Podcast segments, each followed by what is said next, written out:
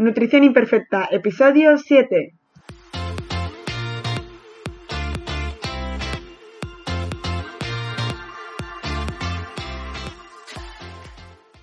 Bienvenida a Nutrición Imperfecta, el podcast de Marta Mármol. Un lugar para aprender a cuidarte y a dejar de ver la nutrición como un laberinto sin salida de dietas y restricciones. Es hora de empezar a ver la alimentación como un autocuidado y mejorar la relación que tienes con la comida.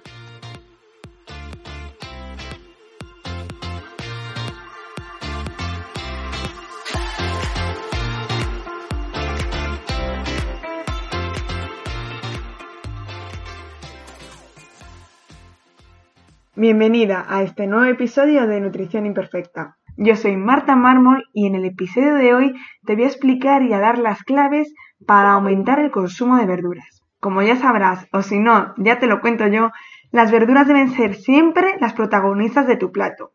Es decir, no es que haya que incluir verduras siempre en cada comida, sino que la cantidad de verduras debe ser mayor al resto de alimentos. Si utilizamos el plato de Harvard, que sería como un esquema de un plato en el que nos indica pues las proporciones de cada tipo de alimento que deberíamos consumir en una alimentación saludable.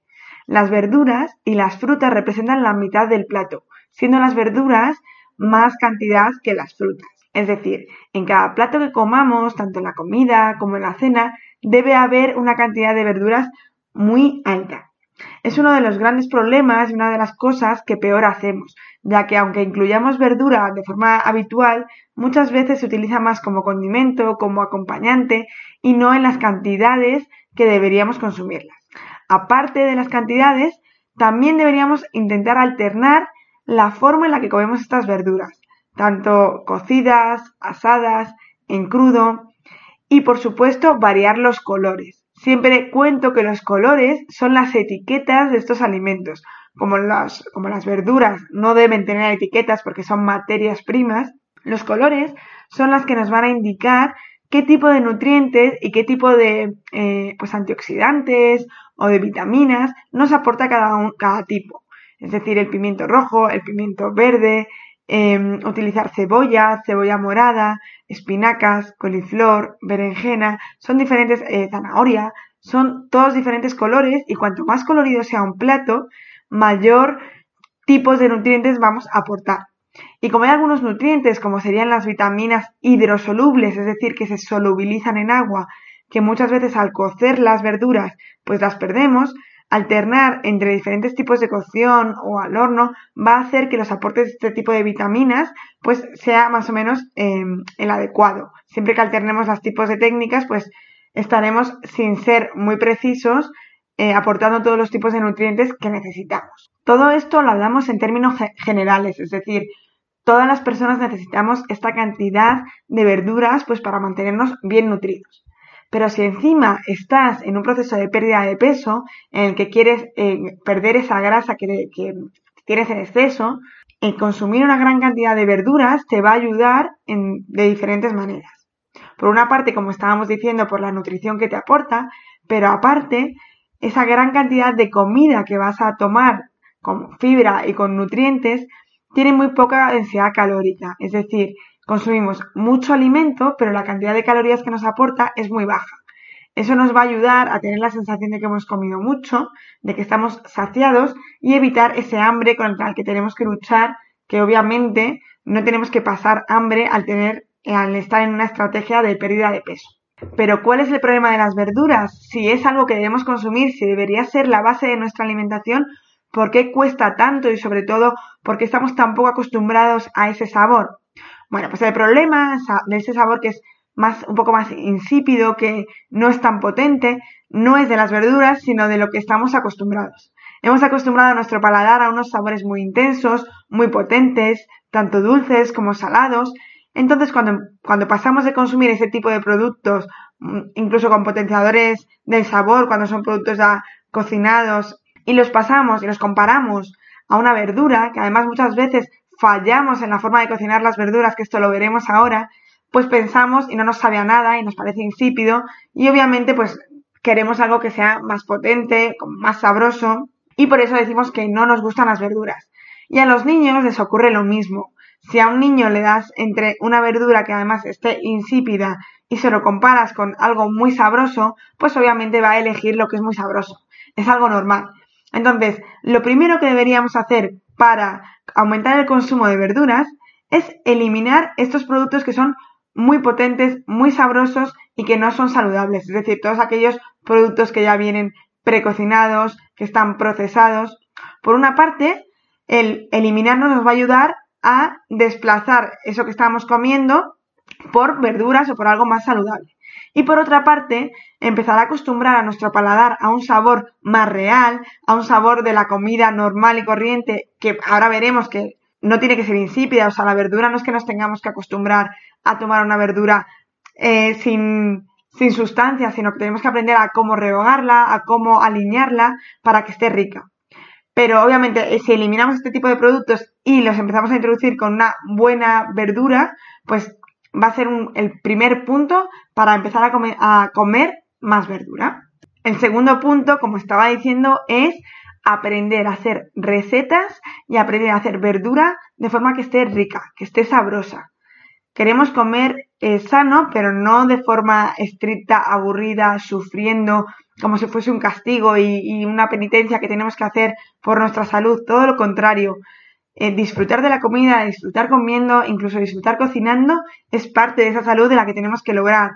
Entonces, pues aprender a cocinarlas de forma que, de forma sencilla, aprendamos pues cómo alinearla, cómo sofreír un ajo y alinearla con aceite o con un poco de tomate, incluso algunas con un huevo por encima, hará que estén bien jugosas y que estén pues muy ricas y que nos apetezcan.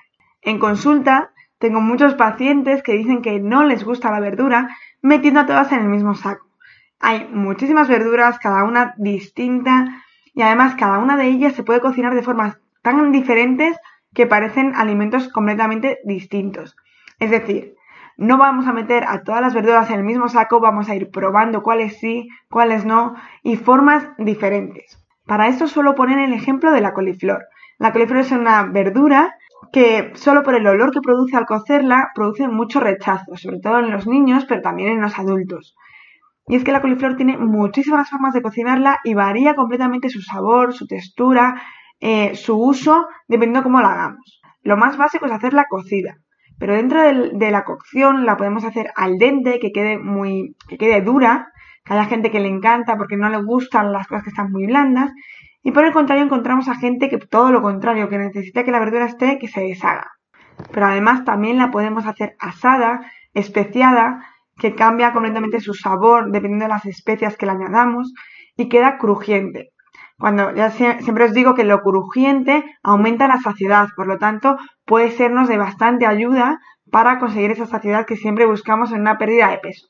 Además también la podemos rayar y prácticamente consumir en crudo, simplemente alinearla con un poquito de ajo en la sartén y hacer un cuscús de coliflor. Esto muchas veces sustituye como a un arroz, podríamos hacerlo, una base de cuscús de coliflor junto con una carne, un pescado, con salsa, queda muy rico y no sabe para nada, no se parece nada de sabor a esa coliflor tan común cocida. Luego, si lo, si lo trituramos un poquito más, podemos incluso hacer una base de una pizza.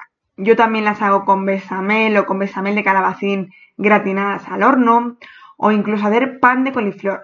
Y seguro que se me escapan muchísimas cosas que podemos hacer con ella y que varía completamente el sabor, la textura y dependiendo de qué lo acompañemos potenciarán unos sabores u otros. Por tanto, siempre que digas que una verdura no te gusta, primero intenta cocinar de diferentes formas porque seguro que hay alguna que te gusta. Y si no es así, no pasa nada si una verdura no te gusta, no pasa nada, no la incluyas en tu alimentación que no es obligatorio. No hay ningún alimento que sea 100% obligatorio excepto la leche materna en los primeros meses de vida. Otro error muy común que hace que el consumo de verduras sea menor al que debería son algunas recetas clásicas que tenemos muy interiorizadas. Y es utilizar un hidrato de carbono como puede ser pasta o arroz como base del plato. Cuando sabemos que la cantidad de hidrato debería ser, bueno, esto depende de cada persona, pero así en general, debería ser como un cuarto del plato y normalmente lo convertimos en la base. Esto lo vais a entender muy bien con el ejemplo que te voy a poner ahora mismo. Es una ensalada de arroz. Una ensalada de arroz suele ser de base arroz y tiene algún trozo de tomate, algún trozo de maíz, algún trozo de ensalada y un poquito de atún. En realidad, para que este plato fuese equilibrado, debería ser casi la mitad de verduras y luego un cuarto de arroz. Es decir, debería ser ensalada con arroz en vez de ensalada de arroz. Hacer este, este pequeño truco y este pequeño cambio, pues tanto en ensaladas de arroz, ensaladas de pasta, incluso un plato de pasta, que la cantidad de espaguetis o de pasta sea poquita y el acompañante sea una gran cantidad de verduras, por ejemplo, una salsa eh, de tomate con verduras o un pisto de verduras, cambiar la cantidad y las proporciones a lo que estamos acostumbrados es una buena manera de empezar a cambiar y, eh, a introducir más verduras. Te animo a que analices tus recetas habituales, tus eh, platos más comunes que realizas en casa y que analices si tiene la cantidad suficiente de verdura. ¿Qué hacemos si no tiene esta cantidad? Bueno, no preocuparnos y a lo mejor tomar menos cantidad de ese plato y ponernos una ensalada al lado que nos aporte esa cantidad de verdura que, que deberíamos consumir en cada comida. Recuerda que es en cada comida, es decir, tanto en comida como en cena. Y para terminar te voy a dar unos cuantos trucos que a mí me han funcionado y suelen funcionar a mis pacientes para aumentar esta cantidad de verduras. El primero es que los cocines en su punto justo. Muchas veces cometemos un error de cocerlas en exceso. Sí que es cierto que haya gente que le gusta que la verdura esté muy blandita, pero por lo general, normalmente que, la textura quede tan blanda suele ser parte de rechazo. Que quede al dente, que la tengamos que masticar, es algo que gusta bastante. Así que también dependiendo cómo te guste a ti, hazlo en la textura adecuada. un buen truco para que la textura quede al dente es hacer salteados de verdura. Otra de las razones es que no nos guste la textura. Por ejemplo, hay mucha gente que las hortalizas, esa textura pues de la cebolla o del pimiento, no les gusta. Entonces, sería tan sencillo como utilizarlas para hacer, hacer salsas, para hacer bases. Por ejemplo, una salsa de tomate si le incluimos bastante cebolla, pimiento rojo, pimiento verde y un poquito de zanahoria que le aporte ese dulzor para quitar la acidez del tomate, podríamos hacer un tomate triturado, un tomate frito que esté delicioso y nos esté aportando a alguna salsa, alguna carne, esa cantidad de verduras. También, por ejemplo, triturarlas podría servirnos para hacer, por ejemplo, unas lentejas. Yo las lentejas lo que hago es, triturar cebolla, pimiento, calabacín, lo trituro todo y eso me sirve como fondo. Entonces me tomo unas lentejas que están densas, que están llenas de verduras, pero que no se aprecian, solo le está aportando todo ese sabor. Entonces, para niños que no les gusten mucho las verduras, es una muy buena forma de introducirlas. Por supuesto, también una forma de introducir las verduras son hacer cremas o hacer purés. Además, en estas cremas y purés podemos soltar nuestra imaginación y podemos hacerla de todas aquellas cosas que se nos ocurran. Estamos muy acostumbrados a hacer pues de calabacín o de verduras, pero os invito a que probéis la crema de berenjena, cremas de, de espinacas, la crema de coliflor, incluso cremas frías como podría ser un gazpacho. Otra cosa que yo hago mucho es juntarla con, con carne, es decir, a la hora de hacer albóndigas o a la hora de hacer hamburguesas caseras, lo que hago es pedir que piquen la carne y yo encima de la carne cuando hago esa preparación con el huevo, con las especias, le rayo pues a lo mejor zanahoria o rayo calabacín. Además, estas verduras le van a dar una jugosidad a esa carne y hace que la hamburguesa esté muy rica. Y luego ya por último, para matrícula de honor, podemos utilizar, igual que os he dicho antes de utilizar la coliflor como masa de pizza, Podemos utilizar algunas verduras como el calabacín o la coliflor para esta masa de pizza, pero también podemos utilizar el calabacín para hacer espaguetis de calabacín, la coliflor, como os he dicho antes, como couscous de coliflor, etcétera. Existen muchas formas de utilizar estas verduras como alternativa a otras cosas que estamos acostumbrados y hacer un plato más divertido y más llamativo. Espero que empieces a meter alguno de estos consejos y trucos eh, si tu problema es que no metes la cantidad suficiente de verduras y que te puedan servir para ir poco a poco acostumbrándote a ese sabor, a esa textura y que termines siendo la protagonista de tus platos. Que la verdura esté en todos tus platos es la parte principal y fundamental para que tu comida y alimentación sea buena. Y que tu alimentación sea buena va a ser una base fundamental de tu salud física y mental. Con esto finalizamos el episodio de hoy. Espero que te sea muy útil y nos escuchamos en el próximo episodio aquí, en Nutrición Imperfecta.